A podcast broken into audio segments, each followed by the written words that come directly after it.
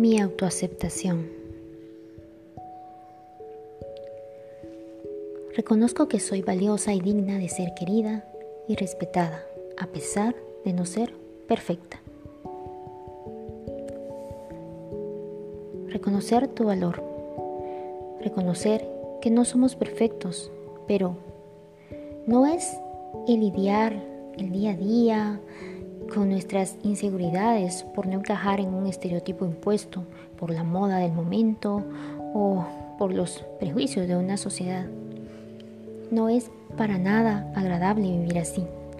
La autoaceptación implica que puedas sentirte valiosa o valioso no solo por tus logros externos, tu fama, tus méritos contraídos o la opinión de los demás, Debemos de aceptarnos a nosotros mismos por ser personas, por estar vivos y estar en este mundo, independientemente de lo que lleguemos a hacer, las metas que conseguimos o los errores que podamos cometer.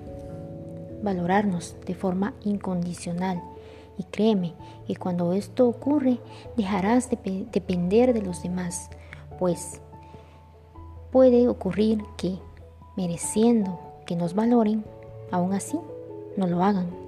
O al contrario, sin merecerlo, nos aprueban. Recuerda que no existe ningún juez supremo que nos pueda valorar de forma objetiva y dependiendo quién juzgue, obtendremos diferentes valoraciones. Todos los seres humanos poseemos características tanto positivas como negativas. No te califiques negativamente. Revisa tu diálogo interno. ¿Qué te dices a ti mismo frente al espejo? Te cuento algo personal. El otro día le comentaba a mi pareja que había descubierto un grupo de cabellos blancos al verme al espejo esa mañana. Estoy por cumplir 40 años, así que raramente me sentí feliz. Y me dije a mí misma en el espejo, te quedan bien esas canas. Y sonreí. Por eso, lo que te dices a ti mismo acerca de lo que te sucede es importante. Como ya sabes, nuestro diálogo interno es un reflejo de nuestro estado emocional, actitudes y creencias.